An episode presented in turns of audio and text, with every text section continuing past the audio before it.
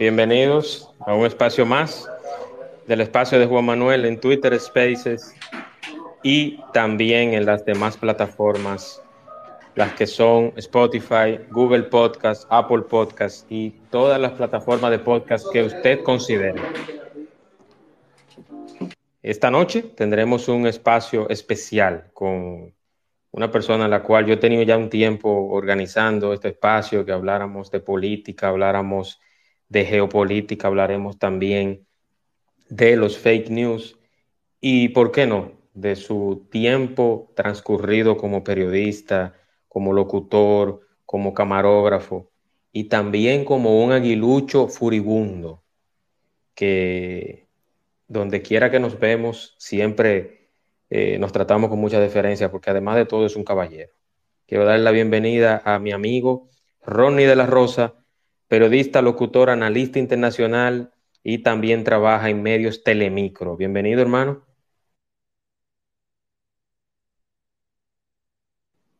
Hola. Ronnie, parece que se movió un poquitito. Pero la presentación la haremos nuevamente cuando él esté escuchando. Pero en lo que Ronnie se pone eh, activo, vamos a darle las gracias a lo que hacen posible este espacio y son los patrocinadores. Este espacio llega gracias a Express Wash, aquí en Punta Cana, Express Wash, Auto Detailing y también Food Truck. Express Wash en la Avenida Barceló, justo al lado de otro repuesto Montilla, con todo lo que tiene que ver con la protección, lavado y economizamos además de agua, tiempo. Lavado 100% ecológico en Express Wash, lavado sin agua, para proteger el medio ambiente y el único planeta que tenemos, el planeta Tierra. Express Wash, patrocinador oficial del espacio de Juan Manuel Podcast. También, gracias a Sid Carbo Construction Group, todo lo que tiene que ver con construcción, Sid Carbo a nivel nacional, todo lo que conlleva el diseño, construcción, plomería, electricidad, movimiento de tierra, todo lo que usted necesite en la construcción. Y más allá, también lo utilizaré en Sid Carbo Construction Group SRL, patrocinador oficial también del espacio de Juan Manuel Podcast. Ronnie, bienvenido hermano, ¿estás ahí? Hola. Parece que no está disponible todavía. Mientras tanto, mientras tanto, quiero hacerle la recomendación que el próximo jueves tendremos un espacio interesante con Eliezer González, hablaremos de MLB, hablaremos de Fórmula 1, hablaremos de NBA, hablaremos también de la selección dominicana en baloncesto, en el Mundial que se celebrará en este mes en Filipinas. Hablaremos de todos esos temas con Eliezer este jueves en el espacio de Juan Manuel Podcast, jueves 8 de la noche. Vamos a ver, vamos a ver. Yo creo que ya Ronnie está disponible. Si me escuchas, Ronnie. Hola. Hola, Ronnie, ¿me escuchas?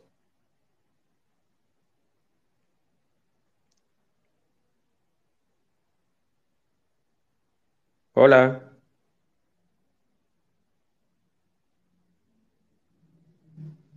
Parece que tiene un temita con la comunicación, Ronnie.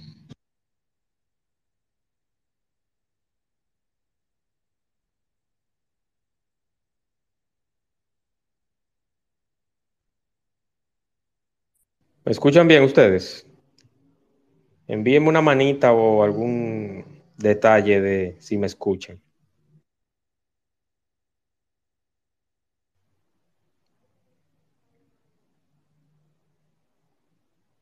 Perfecto, perfecto. Se escucha perfectamente bien. Ronnie, si me escuchas, adelante, hermano.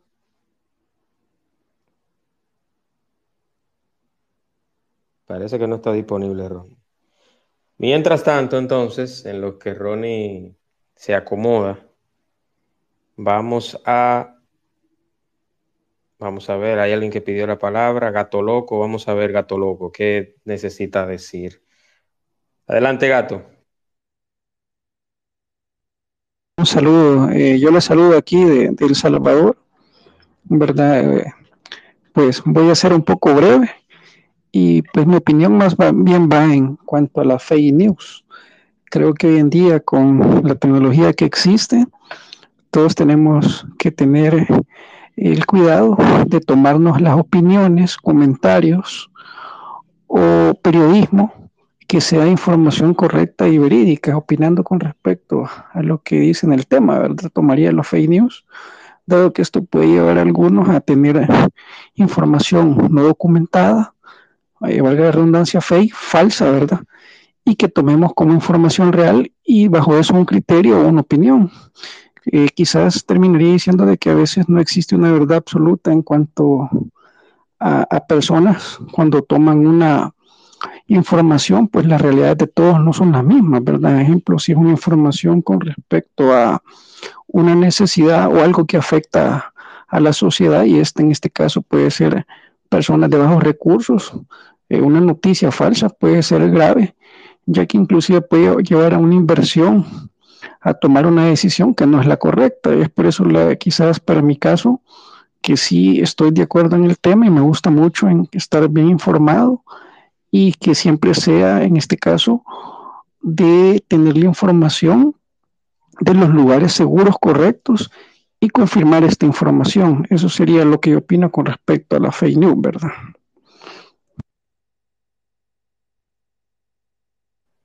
Perfecto, perfecto. Gracias, Gato. Entonces, eh, ese tema va a ser el segundo realmente de, del espacio. Gracias por tu comentario, pero vamos a iniciar primero con, algunos temas noticiosos y, y el, mi invitado principal, que es Rodney. Luego entonces debatiremos el tema de los fake news, pero muy agradecido por tu comentario inicial. Rodney, adelante hermano, bienvenido. Desmutea tu micrófono para que puedas hablar. Donde se ve el microfonito, si está en morado puedes hablar y si está en rojo está muteado, no puedes hablar.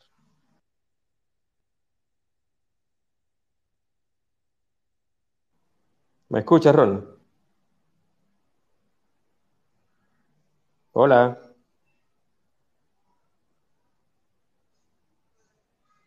Hola.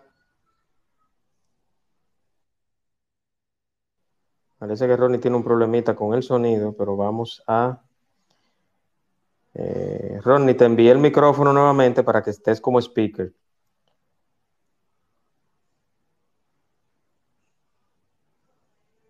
¿Me escuchas? Ahora sí, ¿me escuchas? Ahora sí, fuerte y claro. ¿Y usted Perfecto, de este lado perfecto. Excelente, excelente. No, te había dado la bienvenida, hermano. Había dicho que usted es un periodista, locutor, analista internacional y trabajas en, en los medios telemicro. Entonces yo quiero que una breve reseña de, de tu trabajo actual, en qué medio estás, antes de iniciar con el tema per se. Sí, gracias eh, Juan Manuel por invitarme a tu espacio. Creo que por fin se me dio.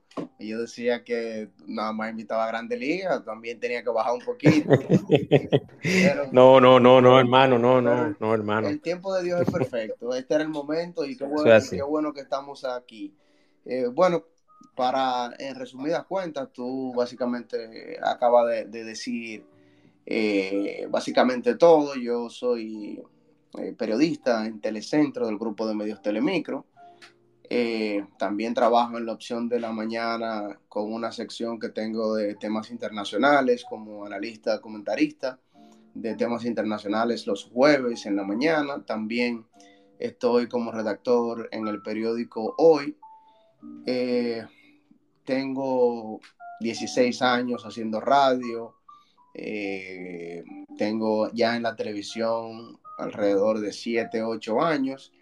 Eh, y soy medio pino en el tema de la, del periódico que incursioné recientemente en esa área, porque pienso que era un área que me, me faltaba todavía incursionar para sentirme completo, pero básicamente el trayecto de mi, de mi joven carrera se ha basado en temas internacionales, siempre me me ha eh, encantado, me ha apasionado el tema de las internacionales y me he especializado en esa área eh, hasta este momento. Básicamente es la, la, pequeña reseña en cuanto a la currícula profesional. Muy bien, muy bien, Ronnie. Eh, respondiendo a lo que me dijiste, precisamente pusiste una palabra que es la que define todo esto. El tiempo de Dios es perfecto. Justamente este era el momento en que teníamos que hacer el espacio, pero yo tenía en agenda hacerlo contigo porque además de que sigo tu trabajo, he visto unos videos, por ejemplo, uno que hiciste muy, muy acertado con el tema de la salud mental, que fue tan interesante, fue tan interesante ese video, que me identifiqué mucho, no por el tema de la salud mental, sino porque diste en la diana en cada una de tus palabras que mencionaste en ese momento. Eso es un honor para mí, de verdad. Yo creo que creo que ese es el motor que impulsa a cualquier profesional de la comunicación, en poder llegar, que el mensaje que uno emita pueda llegar y pueda cambiar la vida. No hay una cosa que yo disfrute más que cuando yo hago algún tipo de comentario o, algún trabajo periodístico que yo veo que llegan las respuestas, que eh, llega el mensaje, que se puede solucionar. Ahí es que yo digo, bueno, para esto fue que yo estudié y vale la, valió la pena. Y vale la pena, porque en esto nunca terminamos de aprender eh, lo, lo, que hemos estudiado. Así que de verdad es un honor para mí que tú sigas en mi trabajo. Correctamente, correctamente, Ronnie. Ronnie, y como lo dice el título del espacio, geopolítica. Vamos a hablar un poquito de la geopolítica actual o de la política internacional. ¿Cuáles son los temas? Yo tengo uno que quiero, que está bien caliente y es el tema Trump y, y el enjuiciamiento o, la, o el seguimiento del juicio a Donald Trump por el tema del asalto al Capitolio. Entonces yo quiero yo quiero que hablemos un poquito de qué actualización tú tienes sobre el tema y ahí vamos eh, llevando el hilo de los demás temas internacionales. ¿Qué te parece? Sí, perfecto, perfecto. En ese caso específico, Donald Trump, eh, no solamente por el tema del, asalto al Capitolio, sino porque ya hemos visto todos los antecedentes eh, y acusaciones penales que pesan contra el expresidente Donald Trump, en el sentido del primero, supuesto acoso sexual que pudimos ver en su momento con la actriz para adultos Daniel Stormy, eh, luego de eh, los supuestos, la supuesta incitación que llevó al asalto al Capitolio y lo que hemos visto más reciente, la, el ocultamiento de pruebas eh, y de datos confidenciales que Donald Trump se negaba o se niega a entregar. Esto sumado también a la supuesta interferencia o injerencia que él pretendía llevar para revertir los, los resultados de las elecciones del 2020. Todo esto da un conjunto de señalamientos y cuestionamientos que quizás muchas personas digan, bueno, se le puede trancar el camino a Donald Trump en estos momentos, pero más que todo esto hay que verlo más allá de las pasiones y de lo que quizás nosotros pudiéramos querer o, estamos viendo en estos momentos. Yo creo que más que, más que tener a Donald Trump contra la pared, lo que le está eh, es beneficiando este tipo de acusaciones. Y tú dirás, ¿y cómo le va a beneficiar a una persona que está siendo investigada por tantos, por eh, tantas acusaciones, incluso delitos federales? Recuérdense que él, además de estos que he mencionado, también ha sido acusado por eh, evasión de impuestos, que es un delito bastante grave en los Estados Unidos. Pero eso es desde el punto de vista penal, desde Donald Trump, el ciudadano que pudo haber cometido algunas faltas. Sin embargo, desde el punto de vista político, esto no está haciendo más que beneficiarle, eh, desde mi punto de vista, considerablemente. Eso porque te planteo el siguiente escenario. Ahora mismo, la figura principal para competir en las elecciones del 2024 con el presidente Joe Biden, que aunque ha ido creciendo, los, números han estado eh, favoreciendo más al presidente Joe Biden, no es menos cierto que el principal candidato para enfrentarlo en, en las elecciones del próximo año es Donald Trump. Y a, si a esto le sumamos de que estamos hablando de que un presidente que perdió las elecciones del 2020, pero ya tiene una estructura política armada, tiene un gobierno armado que independientemente de quizás el manejo de la pandemia, que a mi juicio fue parte de lo que le costó la estadía en la Casa Blanca. Dejando al margen esto, hay políticas significativas que llevó a cabo y mejoras significativas que pudo llevar a cabo desde, desde la Casa Blanca. Eh, y eso va en el sentido económico mayormente, la creación de empleos significativos, se eh, fortaleció la economía los Estados Unidos y llevó un mensaje que, aunque quizás para muchas personas no sea el correcto, para otras, para los americanos, que eh, era un, mensaje de nacionalismo que le gusta y que tiene un público. Esto sumado de que estamos hablando de que es un presidente que tuvo 72 millones de votos, que aunque tú digas, bueno, esos 72 millones de votos no van a estar hábiles para estas elecciones, quizás, quizás sí, quizás no. Lo que es real es que es menos el trabajo que pudiera hacer. Entonces, cuando tú tienes este contexto, este panorama, que llegan las acusaciones y al final esas acusaciones se desvanecen, pues entonces tú estás haciendo que fortaleces la figura de un presidente Donald Trump que cada vez, eh, cada vez más dice que hay una cacería de brujas en, su contra y que hay, eh, que hay una persecución política en su contra. Y se agarra, o se, se sube en una ola de algo que estamos viendo mucho y es el lawfare o la judicialización de los procesos. Ese, este proceso que se está tomando por algunas naciones donde la forma de yo neutralizar a mi enemigo es abriéndole juicios políticos, abriéndole eh, expedientes, llevándolo ante la justicia para debilitarlo. Esto es bueno desde el punto de vista político, no es que estoy diciendo que sea una estrategia eh, moralmente correcta, sino desde el punto de vista político, estratégico, es bueno para quien pueda llevar a cabo ese proceso. Que una persona lo acusan y lo acusan y lo acusan y no hay una condena y aunque haya condena, él pueda salir lo que hace lo que está sucediendo con Donald Trump en estos momentos. Se está fortaleciendo más que lo que está debilitando eh, eh, estas acusaciones.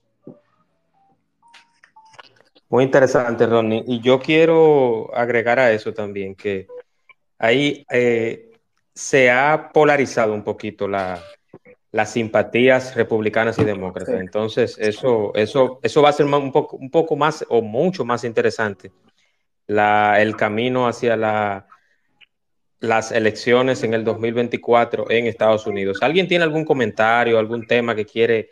Hablamos para los de recién integración, hablamos de geopolítica, periodismo. Luego, luego vamos, perdón, con fake news.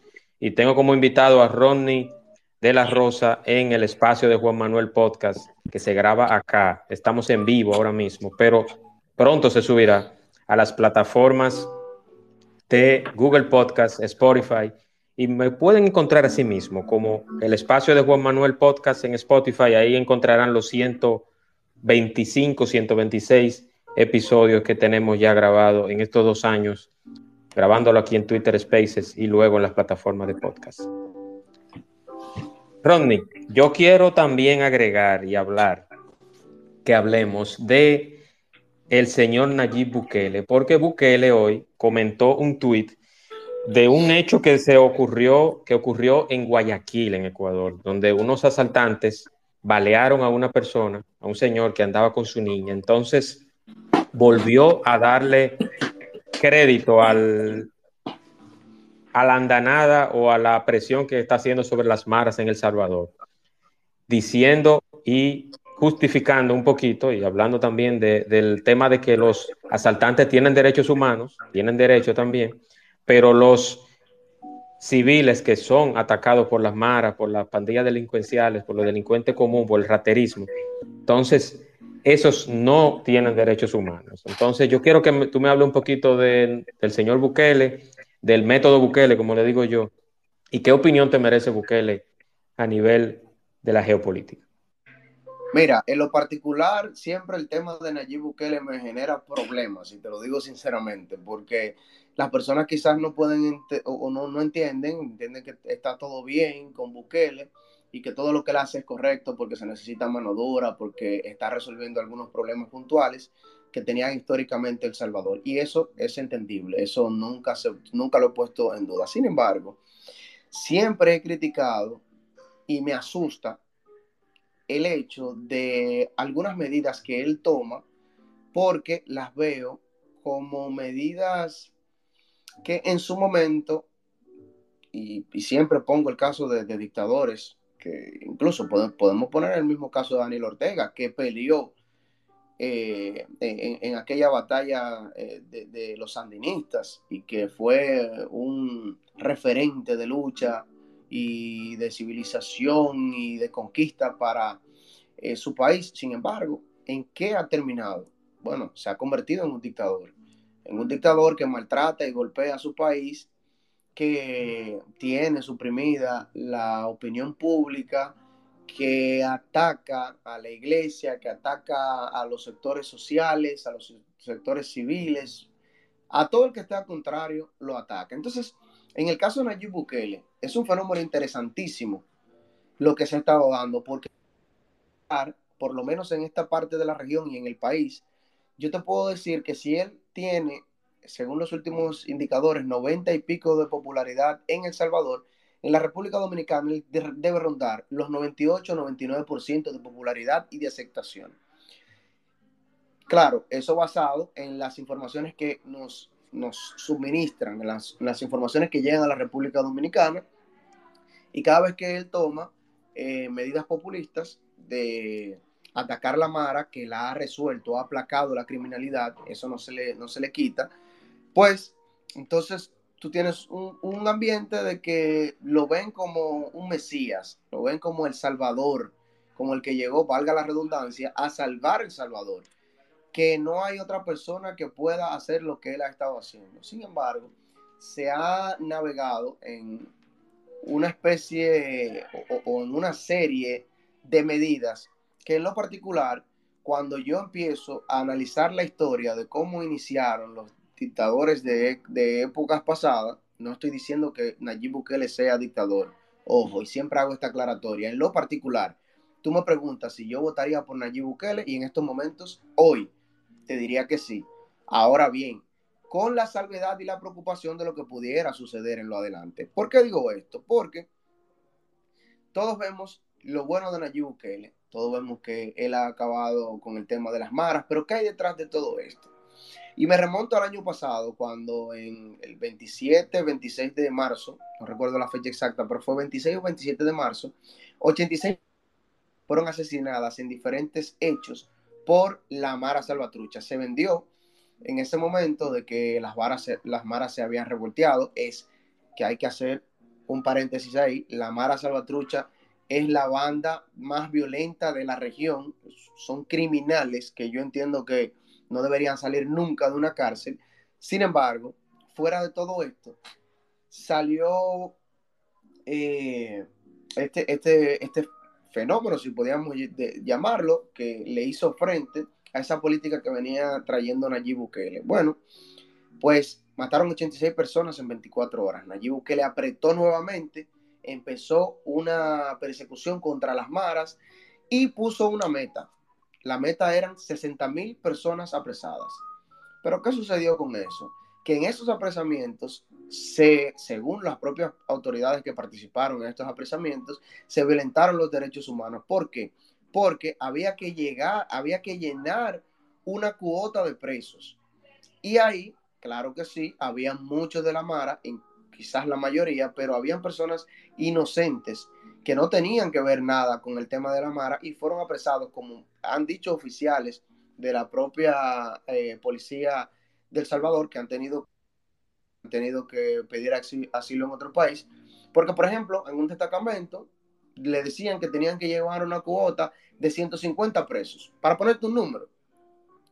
Pero de la Mara, ahí solamente habían 60. ¿Cómo, se, cómo tú crees que se podía rellenar lo otro? Bueno, metiendo personas presas que quizás no tenían que ver nada con a los derechos humanos.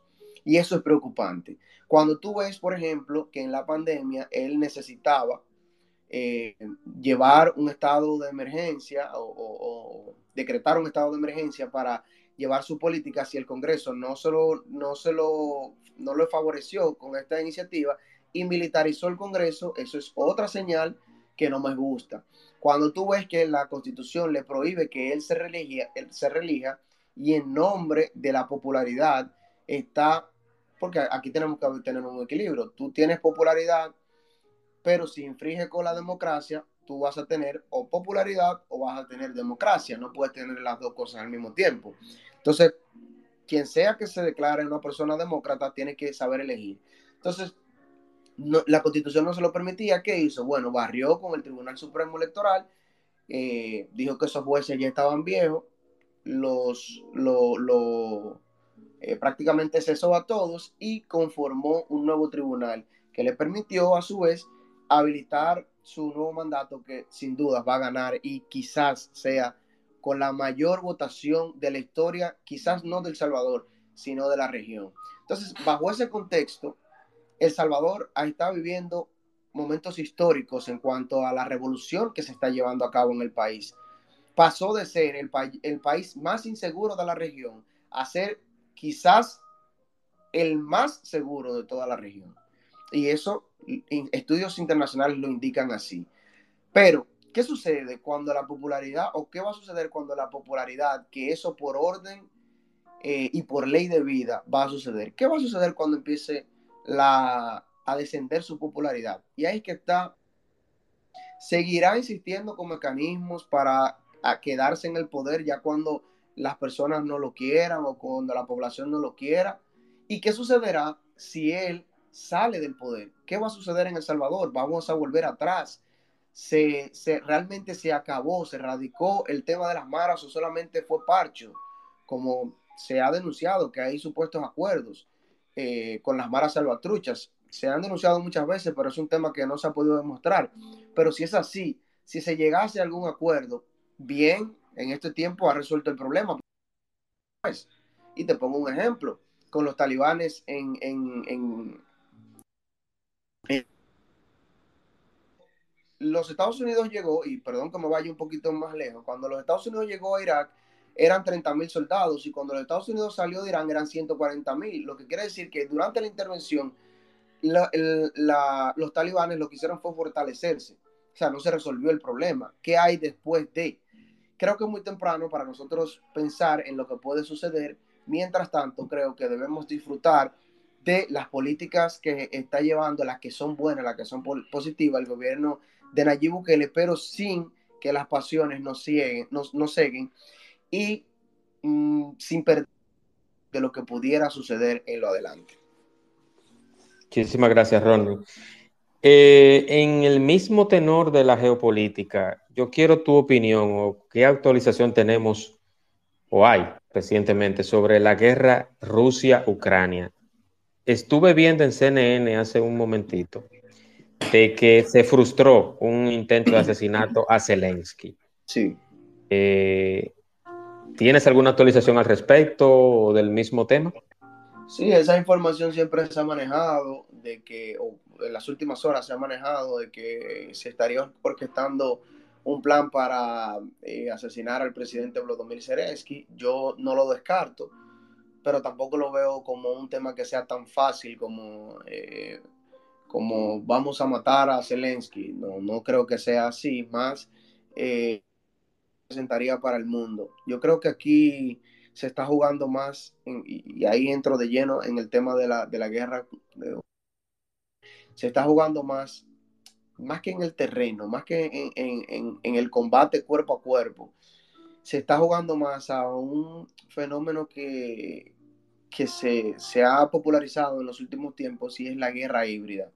La guerra, la guerra híbrida es un concepto que ha salido luego de que finalizara la Guerra Fría, eh, ese periodo luego de la Segunda Guerra Mundial que todos conocemos, donde todos eran supuestos amigos, pero se torpeaban unos a otros eh, de una manera incluso hasta, diplomática. Ese concepto cambió y se, ha, se habla ahora de una guerra híbrida. ¿Y qué conlleva la guerra híbrida? Bueno, conlleva desinformación, conlleva eh, visualización en otros casos de temas puntuales, conlleva eh, injerencia política de una nación contra otra nación y por supuesto el aspecto beligerante, que es el que estamos viendo en, la guerra, en el terreno de combate. Eh, esa guerra híbrida ha influenciado muchísimo en la geopolítica en sentido general, porque eh, estamos viendo una parte de las informaciones que nos llegan, para poner un ejemplo sencillo, una parte de la información que nos llega desde Ucrania. Al principio de la, guerra, eh, y, podemos hacer ese ejercicio todos acá, todas las informaciones que estaban llegando era que Rusia era un país malvado que estaba invadiendo a otro país y estaba quitándole su riqueza y estaba explotando y la, la, la, la, la, la. Mientras esto, este bombardeo de informaciones iba llegando, los países emitían sanciones, le ponían multas, le ponían restricciones y hacían, acorralaban prácticamente a Rusia. Si hacemos ese ejercicio cronológico, al llegar el invierno, se esperaba que el invierno del año pasado, como tal sucedió, eh, fuera uno de los más fríos, de los más crueles, pues entonces, ¿qué hizo la Unión Europea? Dijo, espérate, ya yo no puedo seguir acorralando a, Rusia, tengo que relajarme un poquito. Y las informaciones empezaron a variar ya Rusia, aunque seguía siendo el abusador, no era un abusador tan feroz, ya eh, eh, Ucrania no era ese, ese hueso duro que se vendía, que estaba peleando, sino que empezaron a rebajar un poquito. ¿Por qué? Bueno, porque Rusia tenía en sus manos la posibilidad de cerrar el gasoducto que le suministraba el gas para calentarse a más del 45% de los países o de, la población en sentido general de Europa. Entonces ahí dijeron, espérate, ahí yo no puedo inventar porque eso me puede perjudicar a mí. Entonces, se ha estado jugando con eso, se ha estado jugando con la información. Por un lado tenemos a Rusia que dice, ah, yo tengo, me están sancionando, pues entonces yo con la OPEP Plus, entonces voy a hacer lo siguiente, voy a hacer un recorte del petróleo para que el precio del barril del petróleo incremente y yo entonces buscar la pérdida que, he tenido de, otros lados. O sea, hasta a ese nivel eh, están en estos momentos eh, este conflicto que afecta, nos ha afectado a nosotros la República Dominicana y afecta al mundo, porque estamos hablando de, uno de los principales productores de, de, grano en sentido general, como es el caso de Ucrania, y ha sido un, aliado para el mundo en tema, en materia agropecuaria. Entonces, por supuesto que esto está afectando, pero ya, si ustedes ven, si seguimos esa misma cronología, ya ha empezado a variar incluso el, discurso. Eh, recuérdense que lo que motivó a esto fue que Ucrania en su momento quería insertarse en la OTAN, los Estados Unidos y ese grupo de la OTAN eh, seguía insistiendo de que sí, de que tenía que ser miembro, pero a la hora de la verdad dijeron, no, no, no, no podemos entrarte ahora. ¿Por qué? Porque aquí está en juego un conflicto a escala mayor que a mi entender no se va a dar y lo vengo diciendo desde el principio porque ninguna nación por más eh, problemas que tenga es suicida para apretar ese botón de una tercera guerra mundial que no estaríamos hablando de una tercera guerra de una de una guerra mundial como la de del, del finales del 30-40, que incluso en esa guerra murieron más de 500 millones de personas. Imagínense ahora con un armamento nuclear, con varios de los países mayores productores de armamentos nucleares, lo que esto pudiera eh, representar para el mundo. Entonces, aquí estamos jugando más a, a mago, a eh, digo, pero no hago. Y yo creo que esto se mantendrá así y siempre he dicho, esta guerra va a parar cuando Donald Trump, si llegase a la presidencia, si así sucediera, cuando Donald Trump llegue a la presidencia de los Estados Unidos, ahí el conflicto automáticamente, para mí en lo particular, va a acabar. Porque si vemos que hay países como Alemania, como Francia, eh, ya han empezado a retroceder con su discurso fuerte contra Rusia y Rusia ha demostrado que mm, lo que lo que necesita es que no lo cerquen, porque eso era lo que estaba buscando con no permitir que Ucrania entrara a la OTAN. Yo creo que ese sería el primer decreto de la primera ley.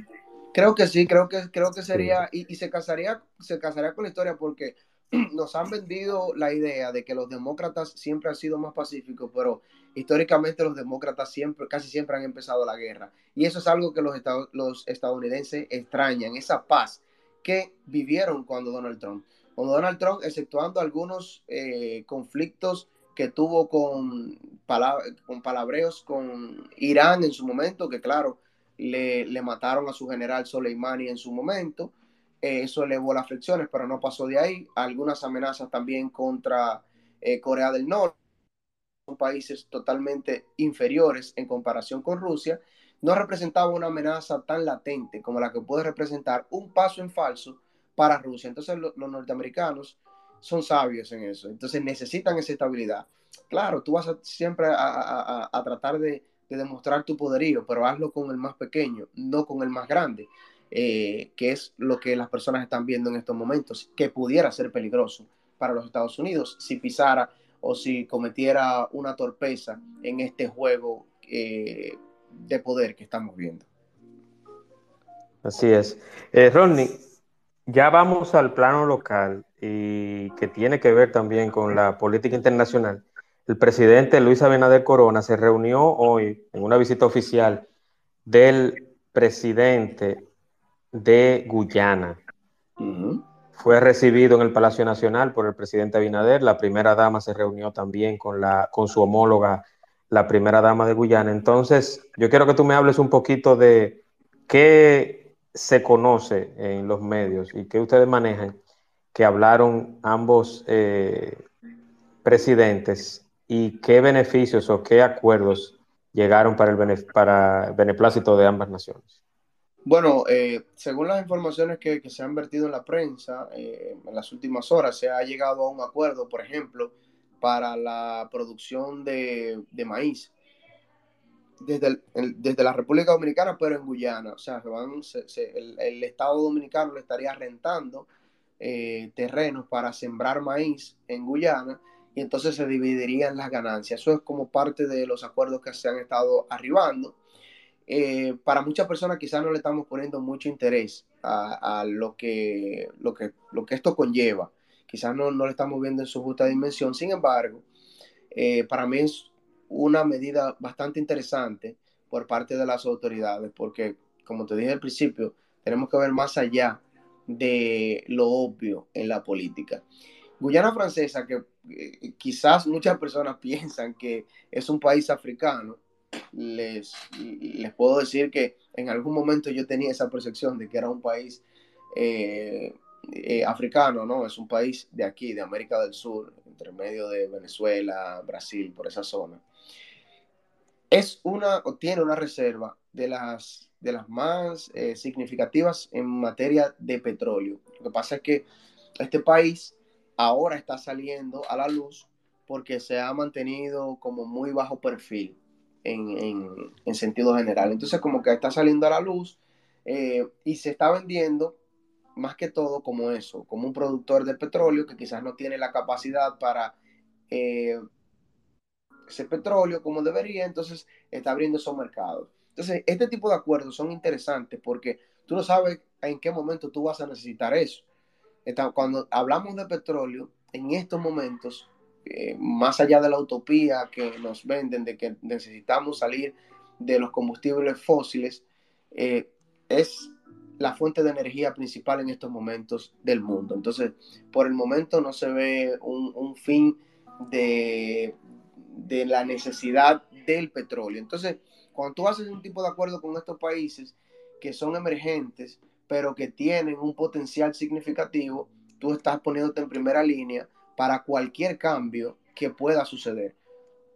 Guyana pudiera explotar como explotó Dubái o como explotó Qatar, por ejemplo, en 20 años, en 30 años. Y qué bien sería tú contar con los socios que te abrieron las puertas y que eh, firmaron contigo cuando tú estabas eh, abajo. O sea que creo que son decisiones interesantes que debemos ver más allá. Lo mismo que sucedió en su momento con los acuerdos con China. Nosotros teníamos quizás un tema de agradecimiento con Taiwán, pero ese agradecimiento era por lo que nos daba, que si el sistema, que si el 911, que si las donaciones, que todo esto. Pero en política no podemos trabajar con el corazón, lamentablemente. Tenemos que trabajar con lo que nos dé beneficio. ¿Y qué nos daba beneficio? Cortar las relaciones con Taiwán, lamentablemente, y, e iniciar una relación con un China que se abría al mundo, que necesitaba y estaba captando esos países y que estamos hablando de un mercado que en ese tiempo era un mercado de 1.400 millones de personas, la primera población eh, eh, del mundo. O sea que es interesantísimo eh, lo que eso puede, lo que puede significar y si hemos visto de allá para acá los beneficios que ha estado trayendo para la República Dominicana, por ejemplo, el tema de las vacunas chinas y todo esto, entonces sí fue una buena estrategia en ese momento, porque la política no puede hacerse, y más a nivel internacional, pensando en el ahora, sino en los frutos que eso pudiera traer en el futuro. Correctamente, correctamente, Ronnie. Muchas gracias por tu explicación. Y ahora vamos con la segunda fase de este espacio y es periodismo y fake news. Y quiero empezar con esto, eh, Ronnie.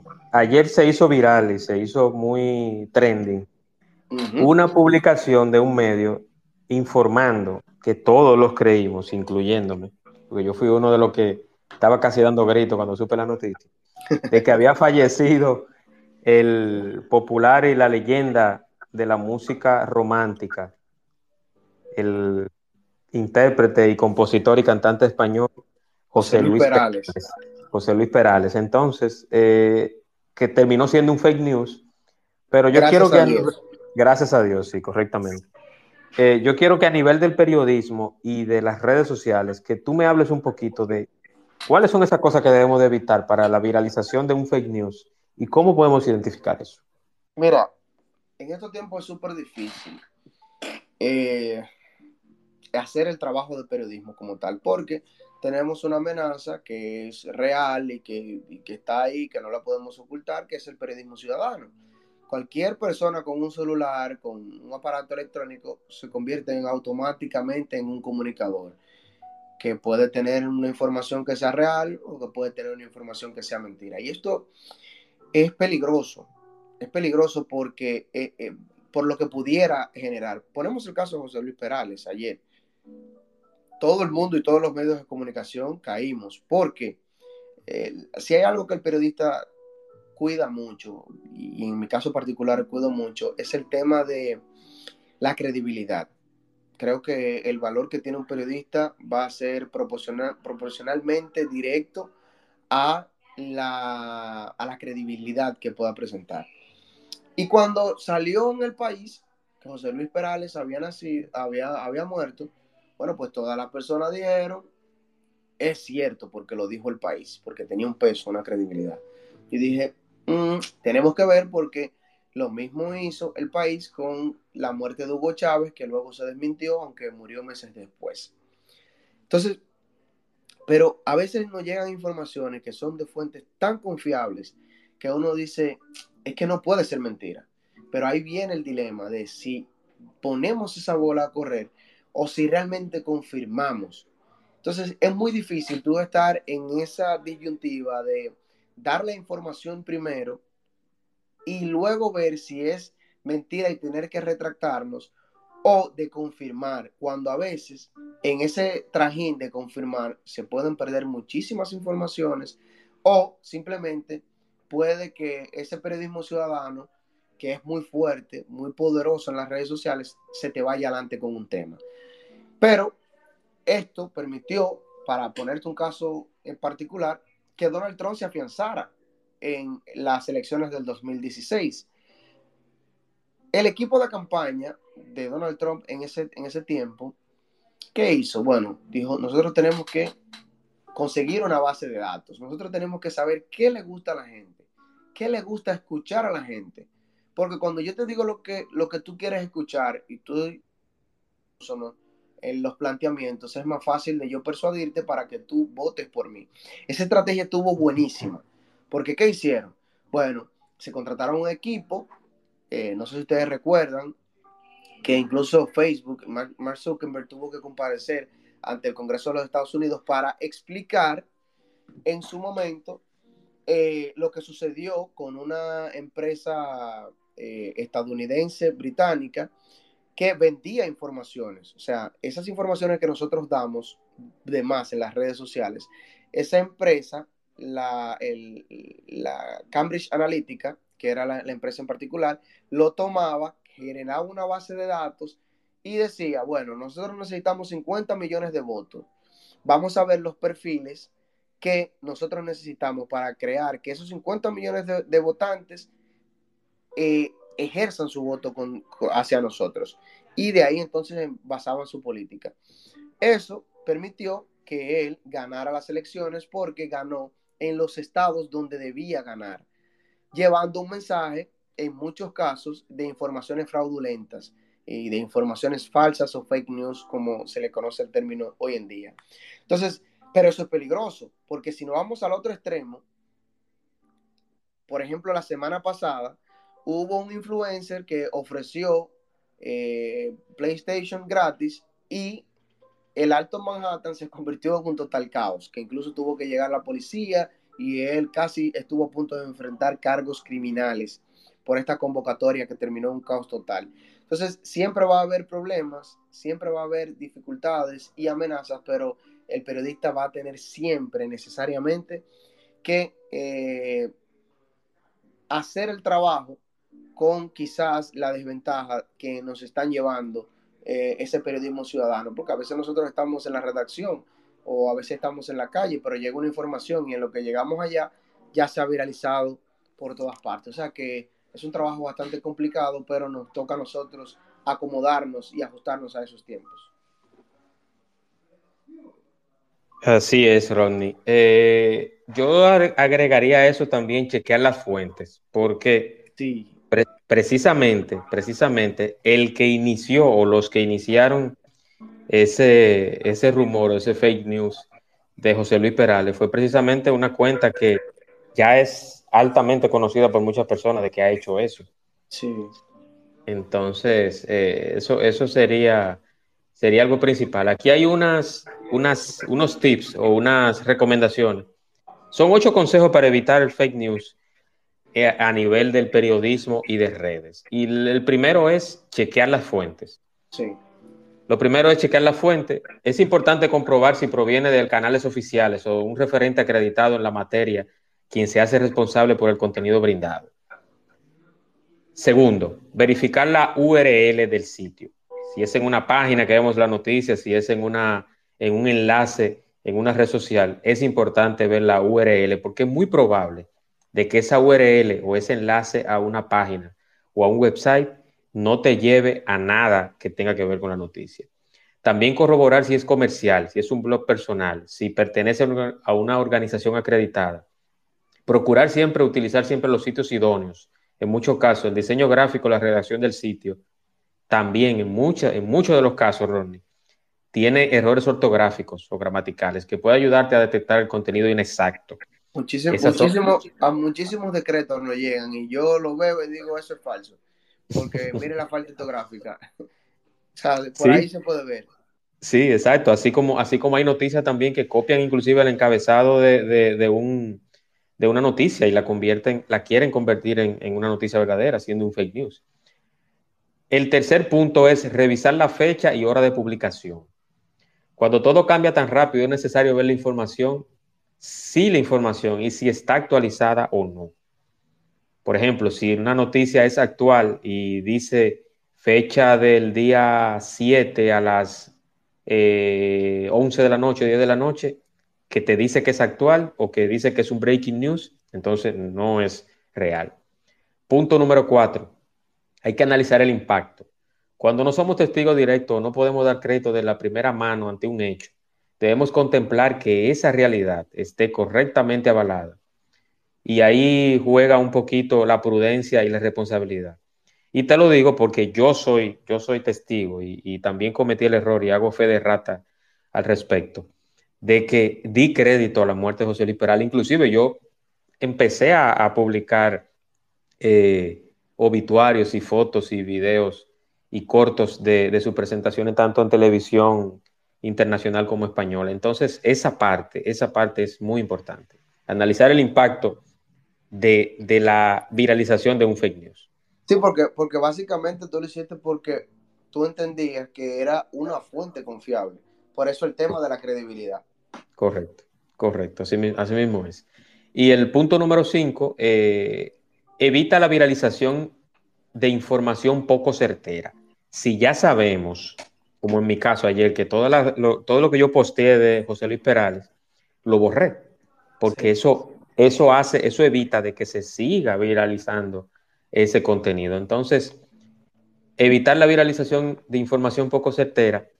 No todo lo que está en Internet es verdad, ni siquiera los temas que son tendencia.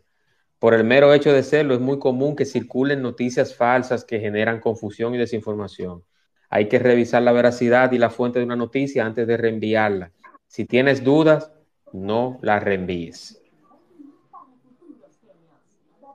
Eso es así. Entonces, punto. Eso es correcto. Sí, sí. Punto número seis, eh, reportar contenido malicioso o malintencionado.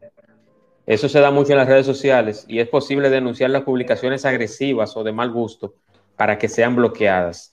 Cuando son ataques, cuando son información a veces que lesionan un poquito la moral, las buenas costumbres, llevan contenido gráfico muy violento o muy agresivo con mucha sangre o que tiene un involucramiento de menores de edad. También eso debe de reportarse. Punto número siete, Rodney. Si compartiste la información errónea, reconócelo. En caso de, viralizar algo que contenía un error, es muy importante corregirlo y pedir disculpas. Eso precisamente fue lo que yo hice ayer. Algunas personas que me, escribieron, yo le, le, dije, sí, sí, es erróneo, ya se rectificó, el hombre está vivo, gracias a Dios. Y procedí a borrar algunos eh, tweets que había puesto, pero hay otros que todavía siguen ahí. Entonces, hay que hacer eso, hay que reportar el contenido, no compartir la información, si la compartiste, pedir disculpas y eliminar. Y el punto número 8 y el último, y es yo creo que la base, Ronnie, de, todo, no solamente en redes sociales, ni en, ni en la prensa, ni en las noticias que se viralizan. Yo, yo diría que en la vida general, en sentido general, y es, punto número 8 dice así, dice, educa a aquellos niños y niñas que sigan tu ejemplo enséñales a desarrollar un pensamiento crítico y que su participación en la ciudadanía digital sea clave. Tener derecho a la información libre y en tiempo real es maravilloso, pero como todo derecho también tiene sus obligaciones y es la obligación de informar y de colocar algo que sea total y absolutamente verídico. Eso, eso es así. Y, es eh, eh, eh, todos esos datos creo que un buen periodista tiene que tenerlo siempre como, como, como un manual de guía para no cometer esos errores, porque es lo que te digo, al final la credibilidad de las personas es lo que, o de los periodistas más bien, es lo que, lo que vale. Sí, así es, así es. Eh, yo quiero que tú como periodista, yo sé que eh, sería a veces un poquito cuesta arriba, ponerte a o colocarte en, que hagas juicio de valor o que digas, pero tu modelo a seguir en el periodismo y que tú consideras, bueno, tú, tú puedes decir, mira, Juan Manuel, yo soy, estoy en este oficio, soy periodista y estoy en los medios de comunicación por tal persona. Yo quiero que tú me, me digas dos personas, una femenina y un masculino que sean tus modelos a seguir en el periodismo. Ah, tú en, la, en la segunda me lo arreglaste, porque la primera me la pusiste sumamente fácil. Y, y fue fácil porque lo, lo, en mi modelo a seguir es mi padre. O sea, mi padre tiene 35 años haciendo periodismo y esa, esa pregunta es sumamente sencilla de yo respondértela. Para mí el, el, el modelo de, de, credibilidad, de honestidad y de profesionalidad que debe tener todo periodista, eh, él lo resume mi padre. Entonces, eh, creo que ese, e, ese, es el modelo. Del lado de las mujeres sí me lo pusiste un poquito más complicado, eh, porque son muchas, muy buenas. creo, que, creo que aquí hay mucho talento profesional en materia periodística. Si tú me dijeras a nivel de local, mi periodista favorito o mi periodista favorita son varias. Te pudieran mencionar a, Yarili, a Yarili Cacaño de CDN, por ejemplo. Te pudiera mencionar, en el caso de comunicador en sentido general, para mí que es mi favorita por mucho, doña Alice Selman, a quien le agradezco muchísimo, de quien aprendí muchísimo. Eh, Esperanza Ceballos, que está brillando en, aguas internacionales. Creo que, creo que esos son los, quizás los modelos que, en los que uno se ve y dice, por ahí quiero seguir. Eh, creo que esas son las personas que yo puedo decirte que influenciaron o han influido hasta este punto eh, para yo hacer mi trabajo. Se me pueden quedar muchísimas y quizás no me llegan en estos momentos, pero la realidad es que hay mucho talento, tanto de esa generación que ya está en relevo como esos jóvenes que estamos relevando en estos momentos. Muchísimas gracias. Eh, te, hago, te hice la pregunta porque tú eres de la sangre nueva del periodismo. Eh, como te dije, siempre te he visto con comentarios puntuales, siempre te he visto ya en varios medios y, y, quería hacerte esa pregunta porque los que están ahora, que ya pertenecen a una tercera o cuarta generación, ustedes, los que tienen 5, 10, 12, 13, 14 años, son los que van a suplantar a esos periodistas en la actualidad. Por eso el periodismo actual debe de ser con mucha responsabilidad. Y que ya salimos y estamos todavía en el, en el tema de fake news. Me dio mucha pena que yo vi eh, una cadena de noticias muy importante de este país haciéndose eco de lo de José, Luis Perales y, inmediatamente no borró el, tweet ni el post. Entonces lo mantuvo ahí. Hay personas que no somos periodistas, por ejemplo, como en el caso mío, muchas personas que, que somos sido de escribir en Twitter, no, quizás no lo entendíamos y no le dimos el criterio ni la investigación necesaria a esa noticia. Pero me sorprendió mucho, Ron, y te hago el comentario, de que yo vi cadena de noticias, eh, plataforma de noticias ya reconocida y muy famosa en el país, que mantuvieron por unos minutos todavía esa noticia y ese fake news. Entonces, eso es precisamente lo que yo considero que debe de evitarse y que son las cosas que van a ir cambiando con el periodismo, con esta sangre nueva, esta nueva generación que está saliendo en los medios. Sí, pero ahí, ahí sí te puedo, sí te puedo decir eh, algo no justificando, pero sí quizás explicando un poquito de lo que, de por qué eh, esos medios lo hacen. Mira qué sucede. En el caso de la prensa tradicional, la prensa escrita, tú escribías para mañana. Me explico. Lo que tú escribías quedaba en un periódico para mañana. Si tú cometías un error, eso no se podía borrar, quedaba mañana salía con ese error, porque se dieron muchísimos casos, pero salía con ese error, no se podía borrar, porque e, era un papel que se imprimía miles de veces. Entonces, ¿qué sucede con el tema de, de los medios de comunicación y esos enlaces? Bueno, ahora mismo ya no es, la carrera periodística no es porque el periódico llegue a Jimaní, sino porque el periódico o la noticia en sentido general enganche el público. Entonces, cuando hay una tendencia, cuando hay una ola, hay una tendencia de un tema, y tú cometiste el error y subiste una información que era errónea, al tú borrar esa información, tú estás borrando toda la data que eso te estaba generando enganche para la plataforma digital. Entonces, cuando pensamos en eso, lo que lo correcto para los medios de comunicación es no borrar la publicación, más bien hacer una fe de errata aclarando, pero sin borrar lo otro, porque entonces tú estarías cerrando el cerco de ese flujo que te está entrando por esa información y al final esos son los números que te dan un engagement comunicación digital en, sentido general. O sea, por esa parte no, no justifico, quizás eh, éticamente no sea lo correcto, pero es lo que, lo que se debería hacer en ese caso. Y, por eso te pongo el ejemplo del periódico impreso. Si el error salió mañana, ya no hay forma. Ese periódico está circulando y no hay forma de tú borrarlo. Lo mismo sucede. Aquí tú tienes la posibilidad de borrarlo, pero entonces estarías aniquilando ese engagement que tú necesitas para que entren y visualicen tu página.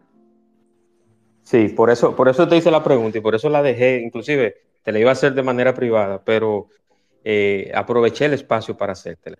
Aquí tenemos a Ode, aquí está un saludo para todos. Ode Polanco está por acá, Ana, Yaifa, Luna, Liliana, Sergio, Jacqueline, todo en Punto TV, Chepito y Crocs, eh, la capa de ozono. saludo para todos. Y hablamos, para lo de recién integración, hablamos de geopolítica en un inicio, periodismo y fake news. ¿Alguien tiene alguna pregunta o comentario para Rodney?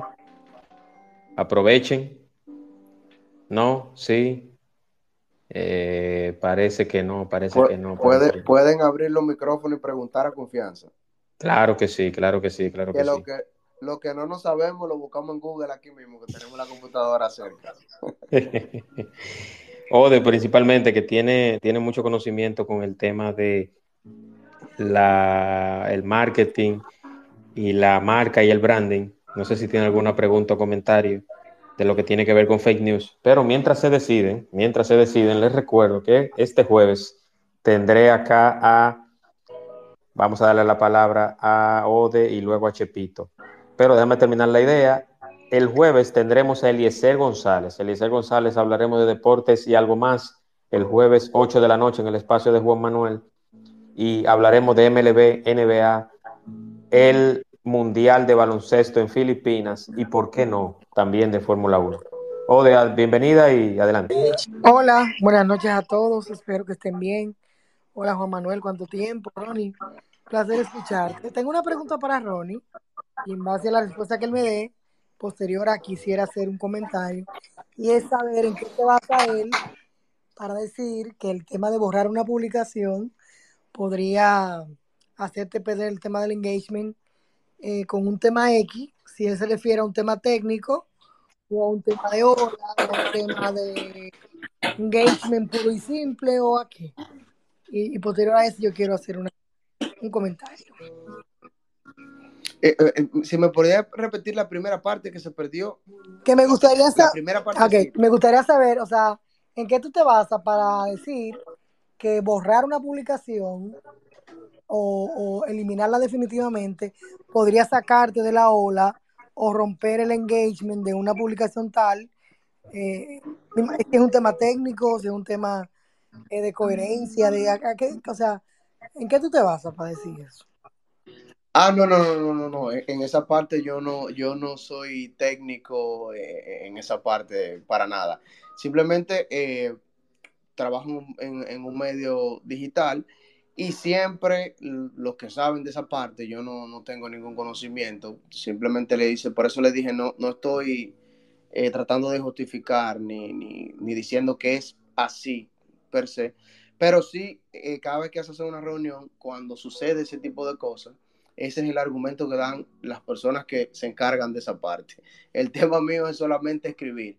Eh, pero eso de la métrica, de que si hay engagement, si hay, siempre nos han dicho por lo menos en los medios donde yo trabajo, no borren la información, eh, simplemente continúen, den la fe de rata y volvemos con lo otro, eh, según ellos, por el tema del engagement. Pero si tienes alguna aclaración en ese punto que, me pueda ilustrar, sería mucho mejor. Yo siempre estoy abierto para aprender.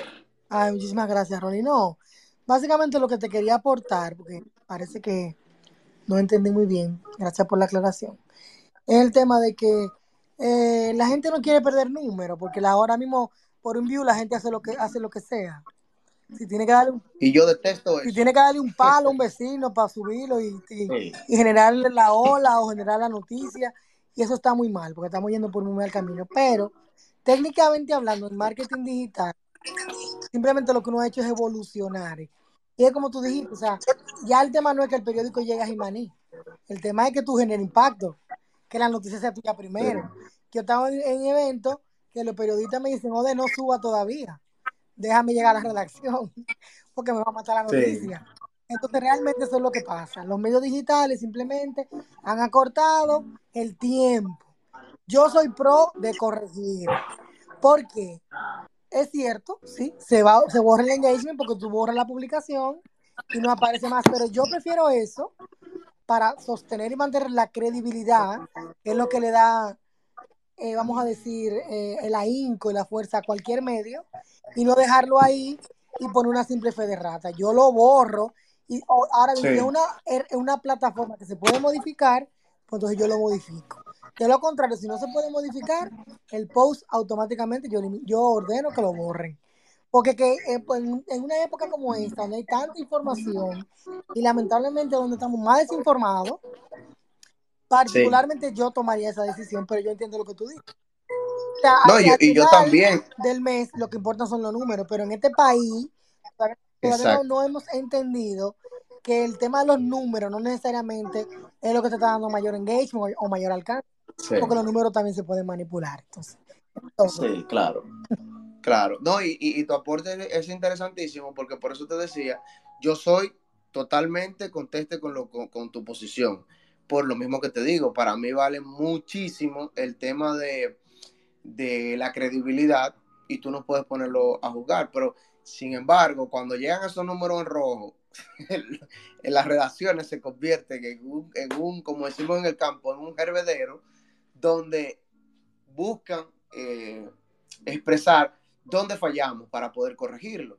Entonces, no sé si han encontrado algo, porque no, estoy hablando de un medio en particular, o sea, hablando básicamente de todos los medios en los lo que he trabajado, que dicen eso, yo soy como tú, por mí es, se borra la información. Yo he dado informaciones que eh, a veces me he adelantado, incluso he dado informaciones que no son eh, falsas, pero cuando las doy, tengo que retrotraerme por un tiempo, porque quizás puedo afectar un interés, la persona me llama, me diga, espérate, vamos a esperar esto, y tengo que retrasarlo, aunque después vuelva y, haga el, comentario, pero sí, yo soy conteste de, eso, de que, y, además todos somos errores, todos somos humanos y podemos cometer errores, y qué bien sería, o, o qué bien ha sido, que en estos tiempos podamos subsanar esos errores y borrarlos.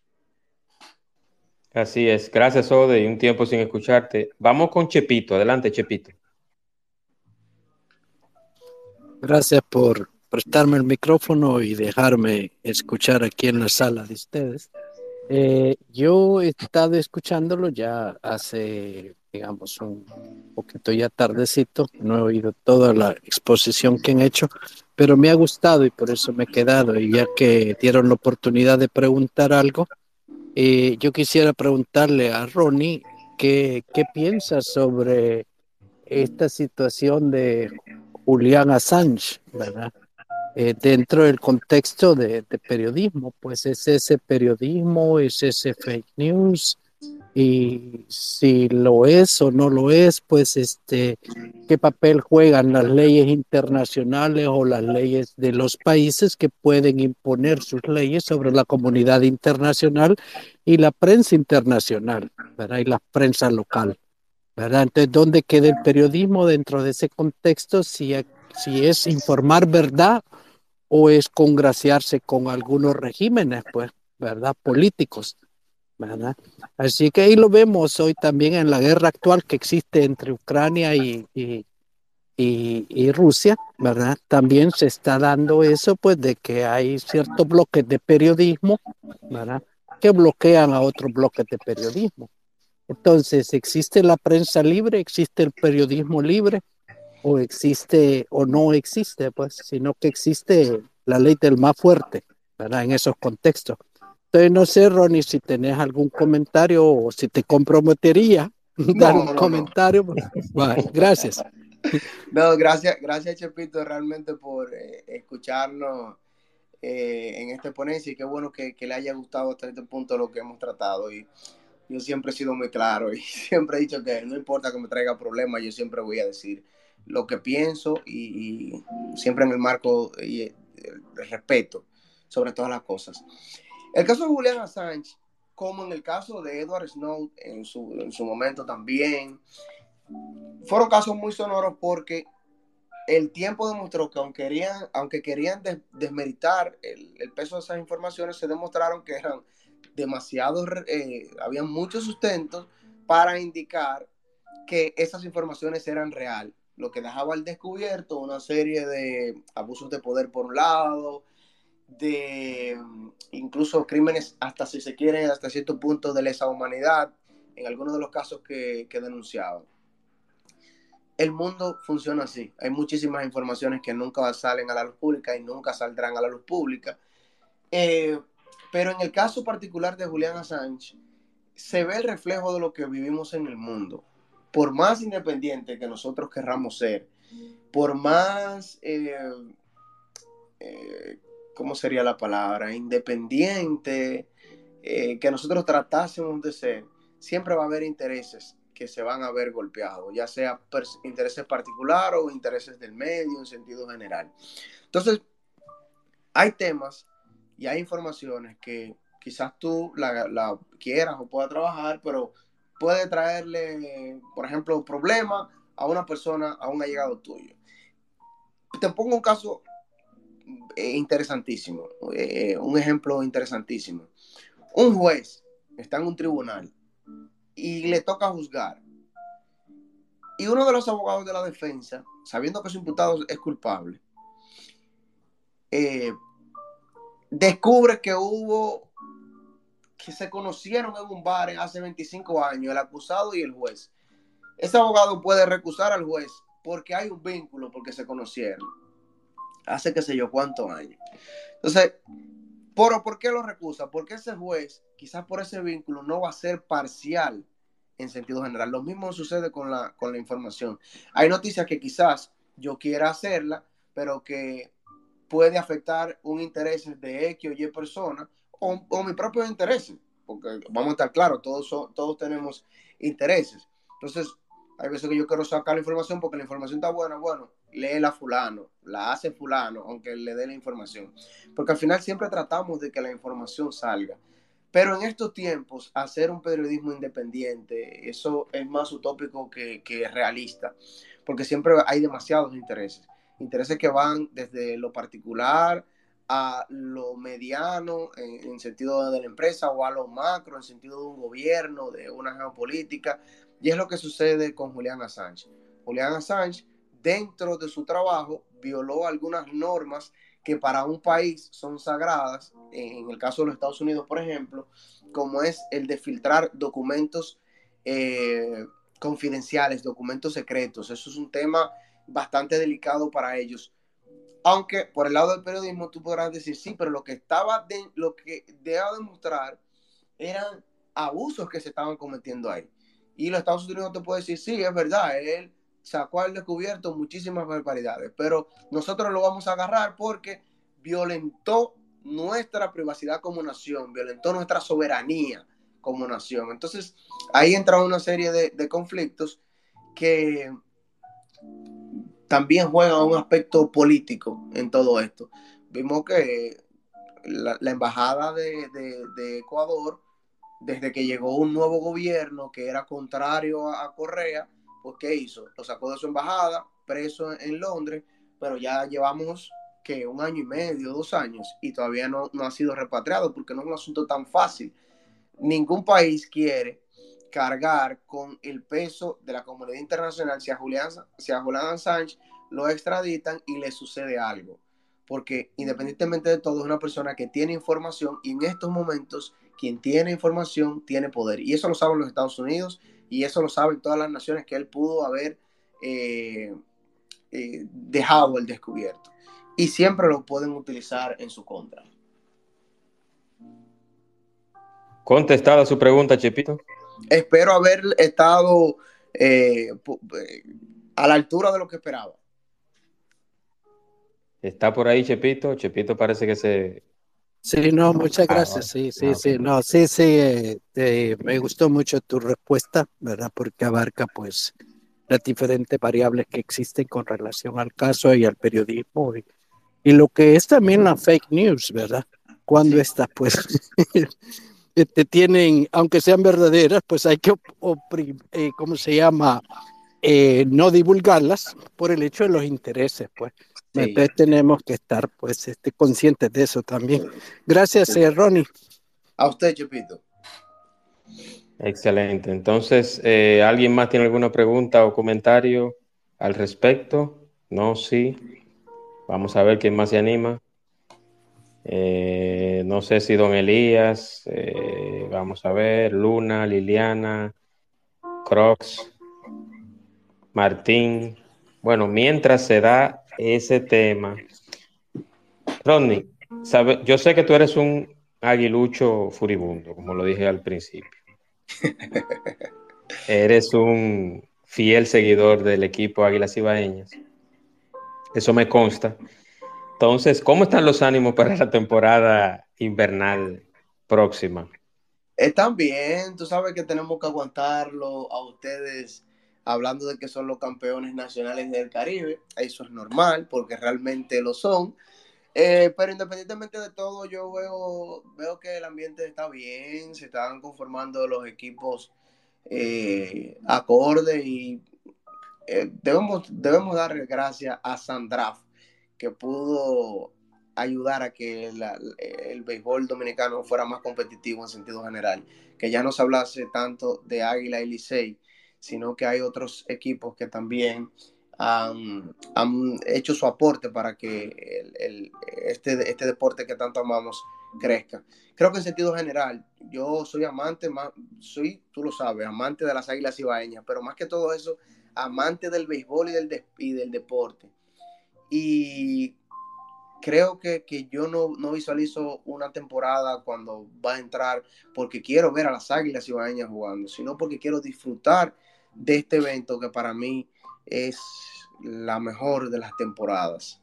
Eh, no, eh, yo agregaría, y yo agregaría, y perdona que te interrumpa, que de octubre a febrero o a enero, a final de enero, todos los problemas al dominicano se le van. O sea, cuando hay pelota, pasan dos cosas. La gente se desenfoca un poquito de los problemas y sabe también que la Navidad viene ahí.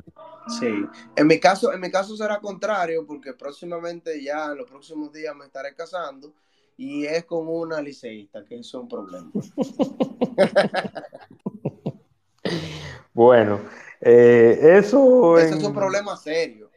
No, no, no, eso, eso, eso va a ser interesante la relación. Sí, porque en tu caso tú no tienes ese problema, porque tú tienes una esposa que, que sabe de béisbol. Ella sabe cuál es el mejor equipo. Pero hay una cosa, hay una cosa, Ronnie, hay una cosa, un, Ronnie, un saludo para Alex. Un fuerte sí, abrazo hay un, para ella. Hay un saludo, hay un, un arreglo prematrimonial que se hace. Y es que el deporte, la política y la religión siempre se maneja y se habla con mucho respeto. Eso así. Eso es entonces, así. ¿qué, entonces, ¿qué pasa? Que tú, tú, si tú te manejas en el ámbito de la cultura, del deporte, de la religión y la política, con quien sea, con un familiar, con tu pareja, con quien sea, inmediatamente ahí tú te separas de todo. Sí. O sea, ahí tiene, tiene que estar la madurez para tú en esos temas, aunque sean contrarios, manejarlo desde un punto de vista de madurez y de respeto a esos temas. Sí, por eso yo creo que ahí no vamos a tener problema nunca, porque eh, si las águilas ibaeñas van bien, no hay por qué discutir. Vámonos con Full Barba, que pidió la palabra. ¿Tiene alguna pregunta o comentario? Adelante, Full. Hola, buenas noches, ¿todo bien? Eh, gracias. Buenas noches, hermano. Gracias, gracias. Eh, yo no, no sé si cogí el hilo completo porque entré tarde a la conversación, pero refer, refiriéndome al tema anterior, al tema de la prensa y, y cómo, cómo influye eh, a respecto de, de, muchísimas facetas. Es básicamente el cuarto poder, ¿no? Y hoy sí. más que nunca nosotros estamos viendo, eh, aunque siempre se ha utilizado eh, por un lado, por otro, eh, para, para manipular conciencias y para desinformar también, porque es una herramienta de manipulación. En los últimos años principalmente, yo creo que prácticamente una eh, de forma descarada ya. Ya se puede notar que hay una acción coordinada eh, de parte de prácticamente todos los medios de comunicación grandes eh, a nivel global para eh, mantener a la, a la, ciudadanía de los diferentes países básicamente eh, boba, eh, que, no, que no tenga ningún tipo de reacción. Nosotros hemos visto cómo, cómo se ha utilizado los medios de prensa y muchos periodistas a nivel mundial se han dado la tarea de básicamente utilizar una estrategia total contra las sociedades en el sentido de que, de que nos han totalmente eh, cohibido del acceso a informaciones necesarias para nosotros hacernos nuestra propia, nuestra propia opinión. Eso se ha visto de forma coordinada. De hecho, hay un ejemplo muy, muy fuerte que se vio en las elecciones de los Estados Unidos, por ejemplo, cuando después que anunciaron el resultado de la elección, y no vamos a entrar en el debate si el resultado fue o no fue aquel, sino del hecho en sí de que eh, yo nunca en mi vida había visto que cuando el presidente de los Estados Unidos está hablando, todos los medios de comunicación, en una rueda de prensa del presidente de los Estados Unidos, todos los medios de comunicación prácticamente al mismo tiempo y con la misma excusa, diferentes cadenas que ni siquiera son asociadas, sacándolo del aire sobre el alegato de que no, este hombre está mintiendo, nosotros no vamos a difundir mentiras aquí. Eso, eso, eso refleja una acción coordinada, eso refleja que todos responden o estaban en ese momento, por lo menos en ese momento, respondiendo a un mismo poder, a una misma, a una misma entidad. Y luego de eso, pues nosotros vimos durante estos últimos 13 años muchísimo eh, al respecto también eh, con, con, el tema del COVID y, tampoco vamos a entrar en ese debate, no creo que sea el asunto ahora, pero sí como eh, se, le, se, se, censuró de forma pelada totalmente personas, no, no a Fulbarba ni a, ni a alguien que yo creo que todo el mundo tiene el derecho de, expresarse, ¿no? Pero sino a personas que tenían grado, que tenían eh, eh, eh, bastante, bastante prestigio dentro de sus respectivas áreas para hablar de ciertos temas, y esas personas simplemente fueron totalmente censuradas, no se le dio espacio a nadie que estuviese en contra de la versión oficial de los hechos. Y eso es una acción de propaganda y desinformación velada, estilo Unión Soviética, estilo China, donde solamente la versión oficial es la que se puede decir, es la que puede sonar, es la que puede salir, bajo el alegato famoso del bien común.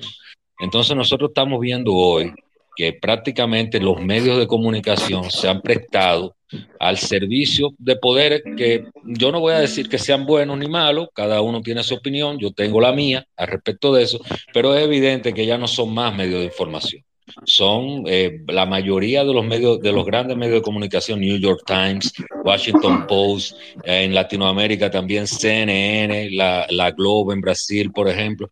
La gran mayoría de los medios de comunicación están compuestos por militantes políticos que responden a un poder y, eh, y de forma proporcional hasta, hasta eso. No estamos hablando aquí de que los periodistas no tengan derecho a tener su opinión y que eventualmente en, una, en un análisis de un tema, pues dejen, dejen fluir esa opinión de una u otra manera. Estamos hablando de desinformación eh, eh, objetiva, intencional, de cohibir a la ciudadanía del acceso a ciertas informaciones para que no tengan la oportunidad de, hacer, de tener un, un sentido crítico y tomar opiniones por su propia cuenta.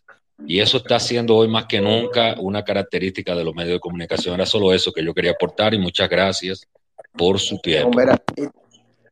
tremendo aporte, Full Barba, tremendo aporte. Y en esa línea te, voy a poner un, ejemplo de uno de los, de los episodios de la, de la, historia que más me apasiona, no porque sea bueno, no porque sea un evento bueno, sino porque me apasiona en el sentido general de lo, mucho que cambió el mundo. Y fue la Segunda Guerra Mundial, pero más allá, eh, el tema de los nazis. Con eso que tú mencionas, si nosotros supiéramos la importancia que es el comunicar, el llevar una información y meternos en la psiquis de, de las personas, en su momento, y siempre, siempre que, toco este tema, como me apasiona, lo, comento mucho con mi círculo y con cualquier persona que comente, siempre digo, hay millones de alemanes que murieron con la certeza de que estaban, que eran unos seres superiores, incluyendo el mismo Adolfo Hitler. Pero eso no vino porque me nació a mí decir que yo soy la raza aria, que yo soy alemán puro, que yo soy dominic yo soy eh, eh, eh, de la de donde viene la, la, vida, yo soy la fuente de la vida. Eso no vino, no vino por porque se le ocurrió a alguien, sino porque se le metió un mensaje en la psiquis de la persona que lo hicieron creer así. Y ahí tenemos que hablar de Joseph Goebbels, que para mí uh, fue el artífice de todo de toda esa propaganda y de meterse en el cerebro de las personas. El genio, el genio, el genio, el genio, el genio detrás. ¿Sí? El genio detrás de la cortina de humo, mi amigo. Y, claro. y esta, fue tan grande que todavía hoy, casi 100 años después, eh, sus técnicas se continúan utilizando y están siendo más, y están siendo, como estaba comentando, y disculpa la interrupción, hoy están siendo más usadas que nunca, o sea, por lo menos de forma masiva, por lo menos claro. de forma masiva que siempre tú vas a tener las dos opciones, o de utilizar ese conocimiento para hacer cosas buenas, o como ellos lo hicieron para hacer cosas malas, pero ya es un asunto de, muy particular de ética. Entonces, te hago ese, esta introducción para caer en un tema que tú mencionaste específico, y es la pandemia, por ejemplo, cómo se manejó el tema de la pandemia. Y te voy a poner un ejemplo muy puntual. Cuando salieron las primeras informaciones y empezó a crecer el miedo, una de las primeras... Eh, investigaciones que se hicieron fueron, o, de las advertencias que se hicieron, era que los cadáveres no se le podía realizar autopsia. Tenían que ir y llevárselo y no hacer autopsia. Cuando un grupo de eh, médicos y científicos italianos dijeron, espérate, porque yo no puedo hacer autopsia, vamos a abrir los cuerpos. Abrieron los cuerpos, descubrieron que la sangre se coagulaba y esa sangre coagulaba, coagulada era lo que hacía que eh, tapara las arterias y provocaba, provocara infartos y que también el virus se alojaba en los pulmones y causaba la enfermedad. Cuando esas informaciones empezaron a salir, ¿qué hicieron los medios de comunicación? Deshicieron eso e, y vendieron la idea de que eso era una fake news. O sea, en algún momento esa información llegó a nosotros y nosotros dijimos, no, eso no lo está diciendo un medio con, credibilidad, eso es una, noticia falsa. Y nos hicieron entender que realmente eso era una noticia falsa. ¿Qué sucedió año y medio después? Que cuando ya se perdió el temor al COVID, a, a, a lo que eso implicaba, empezaron a hacer las autopsias. ¿Y qué determinó eso? Que era real los estudios que habían hecho los italianos en ese momento. Entonces, quizás en ese momento nosotros pudimos, haber, eh, pudimos evitar muchas muertes si lo hacíamos en ese momento. Pero ¿qué sucede aquí? Y aquí quizás voy a, voy a pecar hasta, hasta de, de, quizás de, de imprudente con lo que voy a decir. Fuera de todo esto había un juego de poder y de vender un producto. ¿Cuál producto? La vacuna y de lo que eso conllevaba. Entonces, a ese mercado que estaba invirtiendo miles de millones de dólares para fabricar una vacuna, no le interesaba que unos italianos descubrieran que con, con, con penicilina, por ejemplo, la sangre se coagulaba y tú podías tener más posibilidad de por lo menos pasar la, la, enfermedad. En ese momento no le convenía, pero ya después que sacaron el beneficio económico que tenía, pues entonces salía. Pero quizás los medios de comunicación no lo estaban haciendo consciente, sino que venía desde arriba al final, ¿a quién le creíamos? Le creíamos a los médicos, a los científicos, que eran la base y la fuente de la sí. información en ese momento. Sí, yo concuerdo, concuerdo perfectamente contigo y, y te puedo decir algo, voy, voy, voy, incluso un poquito más allá. Eh, los medios de comunicación, a, a, mi entender, sí estaban actuando eh, conscientes de lo que estaban haciendo. Yo te voy a dar sí, un muchos ejemplo. Sí, muchos sí. Eh, te, te, voy a dar un ejemplo. Cuando, cuando tú yo, yo, yo lo hice, esto no es que me lo contaron, no. Yo agarré en julio 15 del año 2021 y agarré los números. Yo dije, no, pero espérate, déjame ver, porque es que, no, que, todo el mundo se está muriendo, que todo el mundo se está enfermando, que todo el mundo que no puede salir, que no puede abrazar, que no puede andarse en una máscara. Y, coño, yo dije, no, espérate, déjame, déjame ver, déjame ver los números. Que yo, a mí me gusta, yo, a mí me gusta analizar las cosas. Fui a los números en vivo, actuales, oficiales, actualizados minuto a minuto. En ese momento tenía 179 millones de contagios. Estamos hablando de julio del año 2021, o sea, un año y medio de pandemia prácticamente, si, si consideramos la pandemia a partir de enero del año 2020, ¿no? Y eso nos daba una media en ese momento, si no me, si no me equivoco, de unos 9 millones de contagios por mes aproximadamente, considerando, claro, que habrían sus picos hacia arriba o hacia abajo, pero la media por mes de contagios hasta ese momento era de 9 millones y ya en plena campaña de vacunación, o sea, ya, ya, se, ya se tenía por lo menos cinco meses eh, de campaña de vacunación y un, alto porcentaje de personas vacunadas con la primera dosis ya y muchos otros ya con la segunda. ¿Qué pasó? Yo hice el mismo levantamiento. Ah, un dato importante. Eh, eso representaba 3%, aproximadamente 3% de, de, la población, de la población mundial. 3% ah, de la población mundial. Entonces ya, ya, ya eso es un indicativo que te dice así, coño, aquí hay una disonancia. Espérate, pero yo prendo la televisión, a mí me dicen que está todo el mundo muriéndose, que está todo el mundo enfermándose, que... y cuando yo veo los números, los números oficiales me dicen que menos de 3% de la población mundial se, se había afectado con más de un año y medio de pandemia. O sea, en un momento donde si fuese tan grave, como se estaba graficando y como se estaba informando, eh, pues se supone que medio mundo tenía por lo menos que haberse infectado. No vamos a hablar ya de la muerte. Pero está bien, de ese 3%, o sea, de esos 179 millones, se tenía oficiales muertes menos del 2%. O sea, de los 179 millones, menos de 2% de muertes confirmadas atribuidas directamente a la enfermedad un mes y medio aproximadamente después, aproximadamente el día 5 de septiembre, yo hice el mismo levantamiento y habían aumentado los contagios de 179 millones a 219 millones. O sea, estamos hablando de prácticamente 40 millones de contagios en un periodo de un mes y medio, considerando que la media era de 9 millones por mes y en plena campaña de vacunación. Entonces, cuando tú cuando tú comienzas a colocar las piezas en su lugar y no eres una persona que eres susceptible a las falacias de autoridad, donde, ah, no, que lo dijo fulano y el fulano es médico y como él lo dijo, usted lo tiene que hacer y fulano es abogado. No, no, no. Cuando yo no veo que los números a mí me cuadran, a mí hay que convencerme. Entonces yo fui a buscar mi convencimiento por mi propia, por mi propia fuente, pero no solo eso. Yo me yo consulté y tuve acceso a documentos, a videos, a entrevistas, a, de sin número de médicos que tenían muchos de muy alto grado, reconocidos mundialmente, con 30, 40 años de aporte a la ciencia, otros que tal vez no tenían tanta, tanta, tanto peso público, pero que tenían 20, 30, 15 años de carrera dentro de los hospitales, que tal vez no eran catedráticos o intelectuales en el área, pero que eran médicos de, experiencia, informando al respecto de todo lo que nosotros estamos viendo hoy que está comenzando a surgir ya de forma más abierta, que se está comenzando a admitir hoy. Hace tres años atrás, había una gran parte considerable de la comunidad médica que estaba advirtiendo al respecto de esta cosa. Pero para yo no meterme en ese tema y, ir al punto donde yo, donde yo quería ir, ¿cuál es, cuál es el, factor eh, determinante en esta situación toda? El factor determinante aquí es que hubo censura. Y la censura solamente se ha visto en ciencia en los regímenes totalitarios en la historia de la humanidad.